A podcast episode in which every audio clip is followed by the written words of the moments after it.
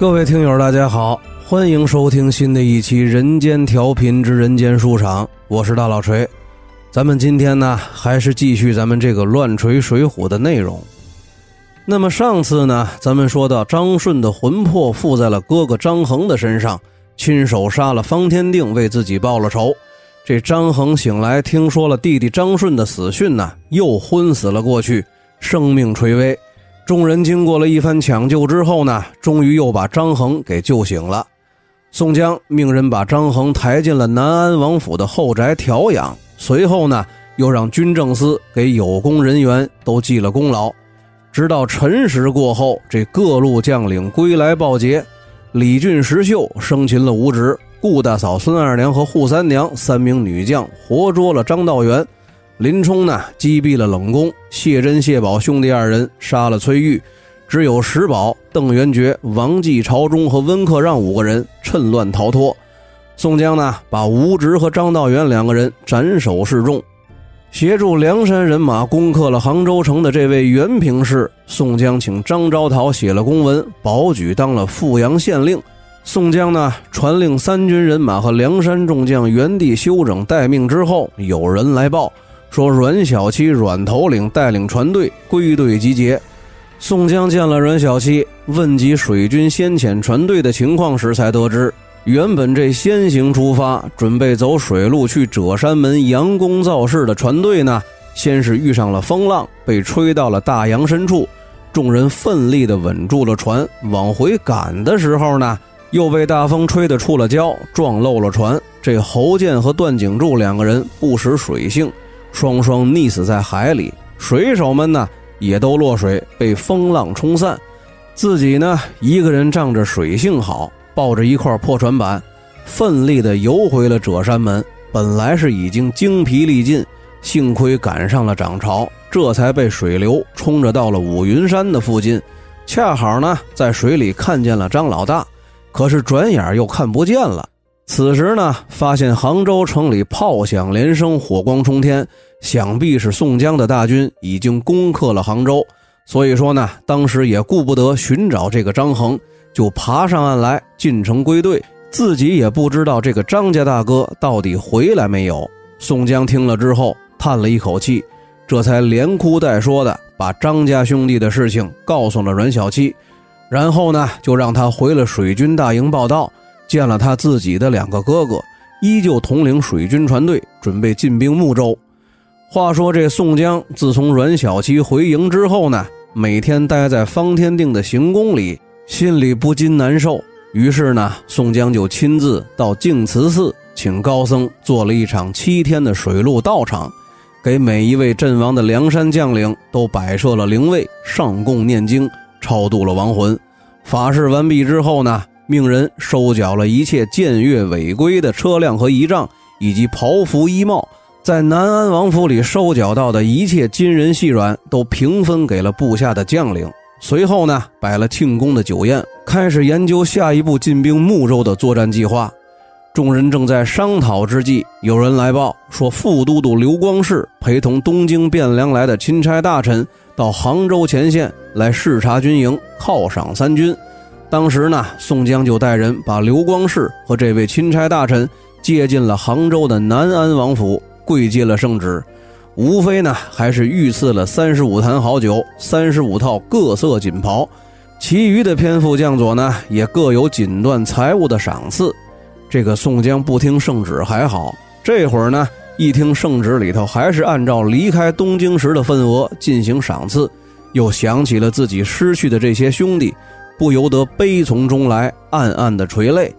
这宣旨的钦差呢，一见宋江接旨谢恩的时候脸色不好，于是心中不悦，就责问起宋江为什么谢恩的时候面带气容。这才知道，原来这个宋江率部渡江之后呢，损失惨重。皇上在东京被蔡京、高俅等奸党权臣蒙蔽，根本就不知道江南前线的真实情况。当即就表示可以原谅宋江的无礼，自己回京复旨的时候呢，也要把宋江的话带给当今的天子。宋江闻言，带领着部下剩余的将领跪谢了这位钦差大臣的厚意，接受了赏赐的好酒和各色锦袍，再次谢恩之后，摆酒招待了这位宣旨的钦差。第二天呢，又率众恭送这位钦差上马带队回京复旨。不必多说。转过天来，宋江呢，把分发剩下的御赐物品都摆在了阵亡众将的灵前焚烧祭奠，带了一套锦袍、一坛御酒，到西湖边新建的金华太保庙里，把锦袍亲自给张顺的塑像穿在了身上，又把御酒供在了张顺的神位之前，跪在蒲团上痛哭了一场之后，才起身回了杭州城。又过了十几天，宋江呢接到了张昭讨发来的公文，催促宋江尽快发兵南下。于是呢，就找来了吴用和卢俊义商量之后，决定再次采取分进合击的进兵方略。由宋江带领吴用、关胜、花荣、戴宗、秦明、李逵、武松、鲁智深等三十六名马步军将领和水军的李俊、三阮等七名将领，一共是四十三名将领。统兵三万，取路富阳县，沿江岸水陆并进，攻击睦州方向。卢俊义呢，带领着朱武、林冲、史进、杨雄、石秀和胡延灼等二十八名将领，率领三万人马，出了杭州城，过临安县，走山路，向玉岭关以及歙州方向攻击推进。由于呢，连日两军交战，双方部队阵亡的尸体太多，导致这个杭州城里开始瘟疫传播。张衡、穆弘、孔明、朱贵、杨林、白胜患病在床，不能随队出征。于是呢，又留下了穆春和朱富两个人在杭州城里照顾病号。咱们呢，放下宋江和卢俊义兵分两路，分别向睦州和歙州推进不提。单说这前文离队深入敌后的燕青和柴进两个人呢，从海盐县乘船走海路到了越州。过诸暨县，到了睦州的边界，被把关的叛军校尉拦住了盘查。这个柴进呢，捋着三绺墨然，晃着脑袋说道：“在下原本是中原的一个隐士，自幼跟随高人习文练武，上知天文，下晓地理，中通人和，明阴阳，懂八卦，晓奇门之遁甲，运筹帷幄之中，决胜千里之外。”自比管仲、乐毅之贤，抱膝微坐，笑傲风月，未出茅庐，先定三分天下，那简直的比诸葛亮还亮。因为前段时间呢，自个儿在家里头夜观天象，看见这个江南有天子的气数，在不远的将来，即将就要有一位真龙天子是横空出世，取代赵家天下。柴进这一套话呢，把守关的叛军将校听的是似懂非懂、五迷三道的。又见来人这一主一仆，相貌非凡，仪表堂堂，主人气质高贵儒雅，仆人呢眉清目秀。于是呢，便毕恭毕敬地询问了两个人的姓名。这柴进自称姓柯名隐，一主一仆来投奔上国。之后呢，这叛军的守将得到了兵丁的报告，见到了自称柯隐的柴进，发现来人果然不是凡夫俗子，于是呢，就派人到了睦州，报告了右丞相祖士远、参政沈寿、简书桓义和元帅谭高四个首脑人物。祖士远等人呢，又派人接柴进、主仆二人到睦州见了面。柴进到了睦州，见过了祖士远等人之后，又是一番引经据典、高谈阔论，把祖士远聊的是如获至宝。马上就让桓义带着柴进去到了清溪大内，准备觐见方腊。咱们呢，简短截说，这柴进和燕青两个人到了清溪县之后，先是见了方腊的左丞相娄敏忠，又把这个乡村教书先生出身的娄敏忠给聊蒙圈了。当时就把这位柯隐柯先生主仆二人留在了自己的相府里，是待若上宾。第二天的早朝，这个娄敏忠呢，就在方腊的面前推荐了柯隐，吹的是乌央乌央的，简直就把这位柯隐柯先生说成了半仙之体，圣人在世。这方腊呢，向来对这娄敏忠是言听计从，当下就立即传旨召见了柯隐。这柯隐呢，也就是柴进，那是贵族血统，大周天子的嫡系后裔，本来长得就不错，身上的气质那是血统里头带来的，又是从小饱读诗书，就连身边陪同的书童都是眉清目秀，相貌英俊。方腊这个樵夫出身的二手皇帝，哪里见过这等人物？当时呢，双方就在金殿上经过了一番问答讨论，就连方腊也被这个柯隐先生的言谈举止是深深的折服，顿时觉得自己要是有了此人的辅佐，不仅能够收复失地，就连赵家的大宋天下迟早也得是自己的。这柴进此刻呢，也不吝啬肚子里那些溢美之词，对这个方腊是一通吹捧，什么羽背汤肩，摇眉顺目。文治不让汉文帝，武功气死唐太宗。这方腊听了，美的那是晕头转向。当时就传旨御赐宴席，亲自陪宴款待这位柯先生，直接就加封为中书侍郎。换算过来呢，基本上就是副国务卿，或者是国务院副总理。从此呢，天天就把柯隐传进宫来，陪在自己的身边。柴进呢，也得以见天的换着好词儿给方腊刷色、扣高帽子，就连方腊的文武群臣、内患外僚，柴进也是见谁都捧，看见谁都说漂亮话，那是相当的平易近人。没多长时间，这柴进呢，在清溪县的大内混的那是风生水起、大红大紫，甚至为了留住这个柯隐柯先生，左丞相娄敏忠。还在方腊的授意之下，亲自的保媒拉纤把方腊的女儿金枝公主嫁给了柯隐。这柴进呢，又从中书侍郎直接摇身一变成了驸马爷，还加封了主角都尉，化名云璧的燕青也跟着沾了光，上上下下都人称云凤卫。这哥俩呢，从此出入大内，那更是畅通无阻。方腊的朝野上下各省院衙门进进出出，那就更是脚面的水平汤。对方腊叛军内部的各种信息和情报呢，也是了如指掌，如数家珍。就连清溪大内的厨房什么时候进货，茅房什么时候到粪，方腊皇宫里头有几窝耗子都知道。这一天呢，已经成为驸马爷的柴进和老丈人方腊谈论国事。方腊呢，说起梁山人马自从渡江以来势如破竹，几方城池屡屡的失守，自己手下能征惯战的将领也有数人阵亡殉国，显得是忧心忡忡。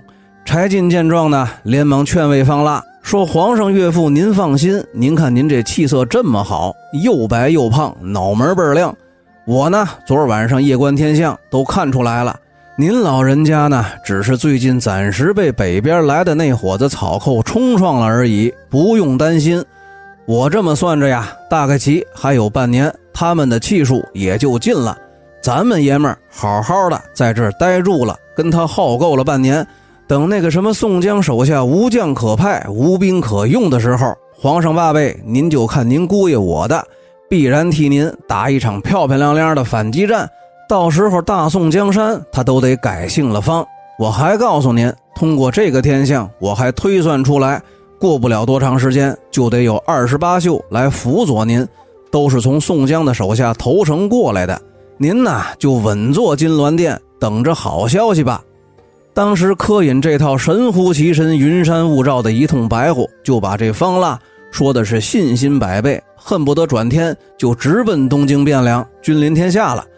咱们呢，放下柴进、燕青，在清溪县的大内，把这方腊忽悠的五迷三道不提，单说宋江统兵三万，出了杭州，水陆并进，船骑同行，沿江南下，向南推进。从杭州溃败出来的石宝、邓元觉、王继、朝中、温克让五个叛军将领，退到了富阳县，带领残部守住了富阳县的关隘，又派人到睦州求了援。方腊的右丞相祖师远闻信之后呢，就派白钦和景德两个指挥使带领一万人马赶来救援富阳，跟石宝、邓元觉等人兵合一处，占据了富阳县的制高点，打算据险死守，负隅顽抗。宋江呢，率领着大队人马水陆并进，到达七里湾，发现这里呢道路狭窄，水面宽阔，于是呢就改由水军先行开路，关胜率马队跟随。石宝在高处望见了，于是呢就提刀上马，带好了流星锤，冲下山来。关胜见状，正要出阵迎敌的时候，却被吕方一马当先抢在了前面，跟石宝动起手来。两个人打到了五十个回合，吕方渐渐的气力不支，眼看就要落于下风。郭胜见状呢，也催马挺戟上前助阵。这个石宝是毫不畏惧，一口刀对吕方郭胜的两条大戟没有半点破绽。三个人，三匹马，两条大戟，一口刀，当时在战场上就打成了走马灯。这三个人正打到酣畅淋漓之处呢，观战的邓元觉发现了梁山水军船队都趁乱顺风顺水的靠了岸，眼看着就要派人登陆，害怕梁山人马趁机两路夹攻，于是呢就下令紧急鸣金收兵，想把石宝叫回来。可是这吕方、郭胜两条大戟缠住了石宝，不肯退让。石宝心急，使出了浑身的解数，想要脱身。眼看着吕方、郭胜就要抵挡不住，朱仝也催马挺枪上阵赶来策应。石宝一见梁山的阵上又来了生力军，急忙虚晃了一刀，是拨马就走。宋江见状呢，当时是令旗一挥，梁山的三军人马一声呐喊就掩杀过来。叛军队伍阵脚大乱，向南溃退，一直就退到了桐庐县的界内。宋江呢，率部趁势杀过了富阳岭，连夜推进。赶到了白风岭安营扎寨，当天的夜里就派谢珍、谢宝、燕顺、王矮虎、一丈青走东路，李逵、项冲、李衮、樊瑞、马林走西路，各带一千步兵去桐庐县突袭叛军的营寨。又派了李俊、三阮、二童、孟康七个人带领水军船队走水路向桐庐县靠拢。话说石宝、邓元觉率部退到了桐庐县之后呢，已经是半夜三更时分。觉得梁山人马也是长途奔袭，也一样会人困马乏，所以说呢，压根儿就没料到宋江会连夜派人突袭。安排好了人马营寨之后呢，两个人正在开碰头会，商议下一步的对策的时候，就听见一声炮响，这营寨周围三面火起，四下里乱作了一团，根本就没有时间组织兵力进行防御。士兵们找不着武器，将领们来不及上马。当时呢，就被谢珍、谢宝、李逵、项冲和三阮、李俊等人杀了一个措手不及。石宝和邓元觉两个人逃脱，来不及上马的温克让，在乱军当中被王英和扈三娘两口子活捉。李逵、樊瑞、项冲、李衮和马林带队就杀进了桐庐县。宋江闻报之后呢，下令三军拔营起寨，赶到了桐庐县，给王英和李逵等人记了功，又把温克让送到了张昭讨的面前砍了脑袋。第二天的早晨，宋江呢就调兵继续向南推进，水陆并进，全军抵达了乌龙岭下。只要翻过这座乌龙岭，就能进入方腊叛军的最后一座军事重镇睦州。这个乌龙岭呢，岭上有一座壁垒森严的要塞。这岭前的长江里头呢，还有几百条水军的战船，由号称浙江四龙的玉爪龙都总管程贵、锦鳞龙副总管翟元。冲波龙左副总管乔正、细珠龙右副总管谢福四个叛军将领镇守。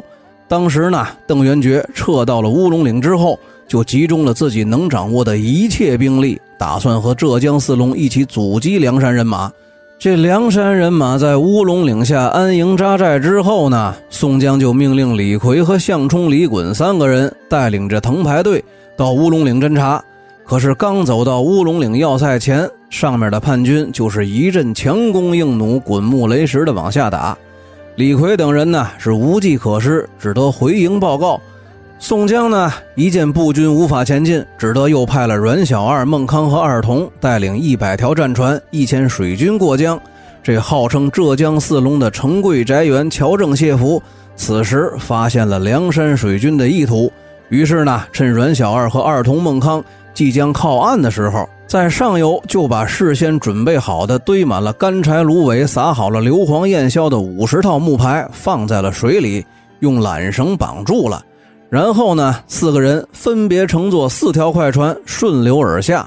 这阮小二看见了叛军的船只渐渐接近，就下令弓箭手一阵齐射，迟滞敌方船只的行动，趁机让手下的兵丁迅速靠岸登陆。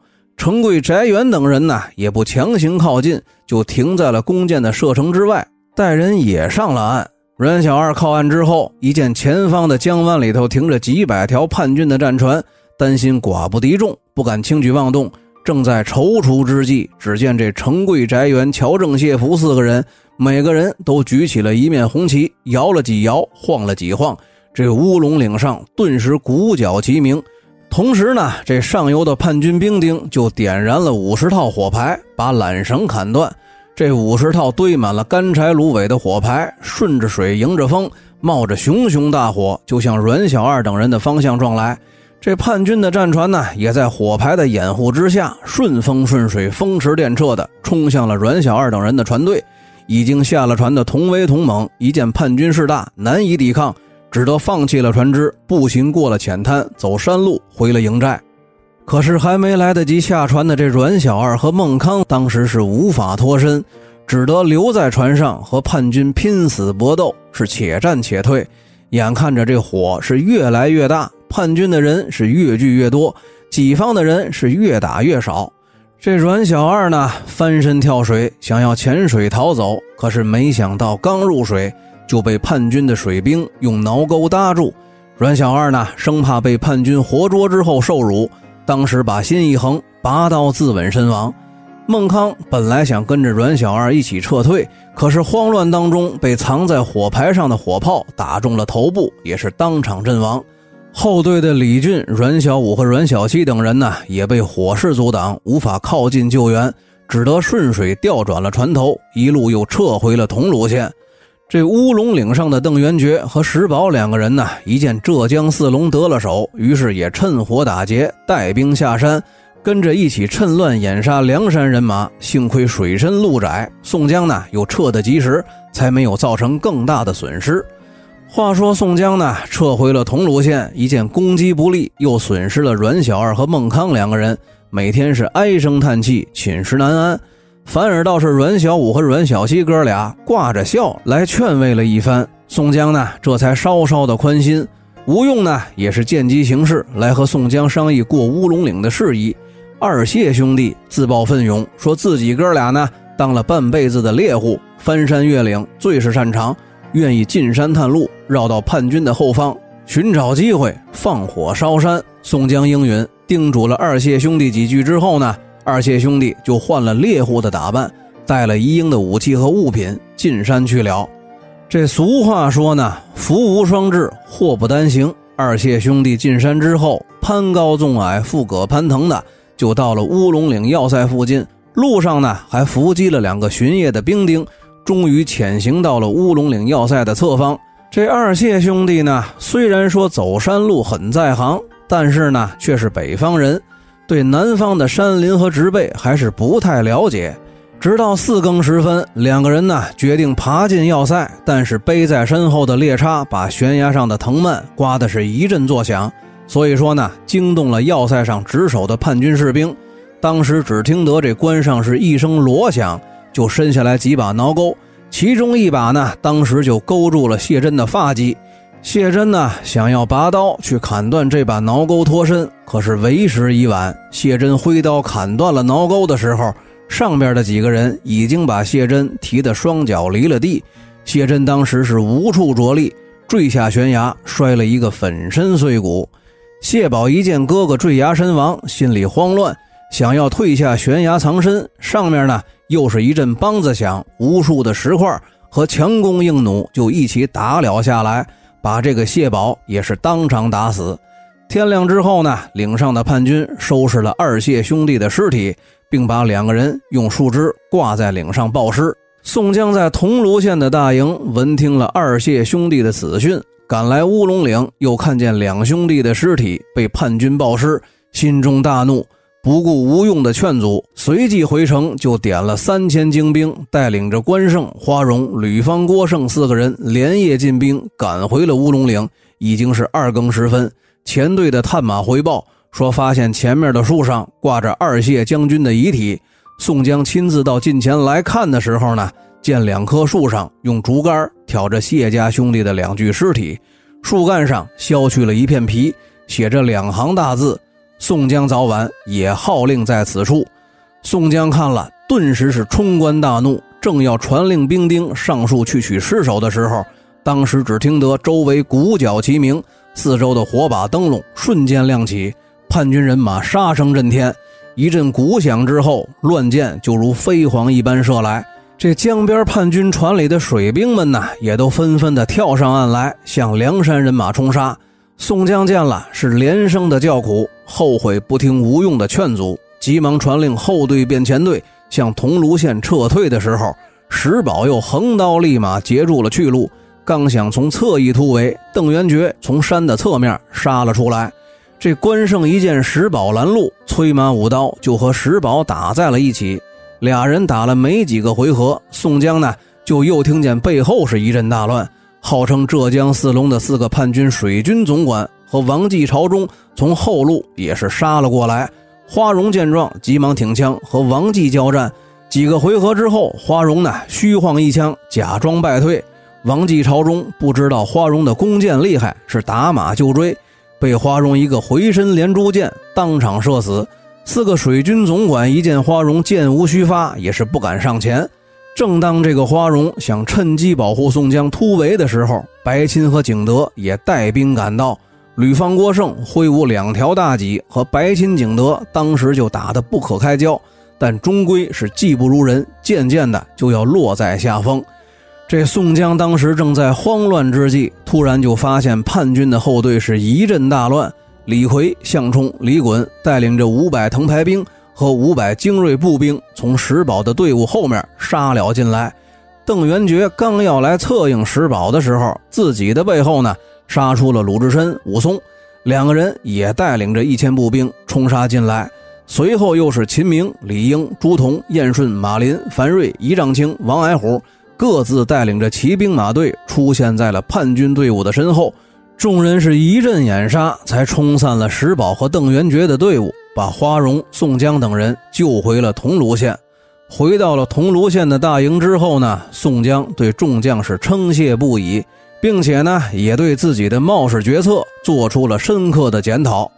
话说石宝和邓元觉收兵回到了乌龙岭要塞之后呢，就商议着防御梁山人马的对策。两个人呢，担心乌龙岭的战线过长，难免有疏漏之处，而自己的身后呢，就是大后方睦州，所以说要加强兵力，严密防守，谨防宋江派人渗透。商议之后呢，邓元觉回到了睦州，见了祖师远，两个人又一起回到清溪县，面见娄敏忠，请求支援。第二天早朝，娄敏忠、祖师远和邓元觉三个人一起面见了方腊。三个人呢，添油加醋的说了杭州以及乌龙岭的战况，请旨方腊发兵救援。方腊听了，眉头紧锁，心中犯难。自从这梁山人马渡江以来，自己是左一波三万，右一波两万的往外派兵。清溪县目前除了拱卫大内的三万御林军之外，早已是无兵可用。任凭这三个人把乌龙岭的战况说的是危如累卵，也没有答应这个邓元觉的请求。散朝之后呢，娄敏忠、祖世远和邓元觉无奈，只得由这个祖师远在睦州派了一个名叫夏侯成的将领，选了五千人马，跟随着邓元觉回到了乌龙岭，会合了号称浙江四龙的四个水军总管和白钦、景德一起在乌龙岭要塞死守。宋江呢，自从在乌龙岭损兵折将，回了桐庐县大营之后呢，就踌躇不前。一直就在桐庐县休整了二十多天，都按兵不动。这一天呢，忽有探马来报，说朝廷派童枢密使大人作为钦差，要来前线犒赏三军。现在呢，童大人已经到了杭州，得知了兵分两路之后呢，又派了随行的王炳将军前往玉岭关方向卢俊义部去分发赏赐的物品。童枢密使呢，亲自要来桐庐县慰劳宋江的大军。不日即将到达。宋江一听童贯要来，脑袋瓜子嗡嗡的，知道这个童贯可不是省油的灯。这次童贯来前线，想必是来者不善。那么，至于一直把宋江和梁山众将视为眼中钉和肉中刺的童贯到来之后，到底会给宋江和梁山大军带来怎样的命运？咱们呢，下期再说。大家再见。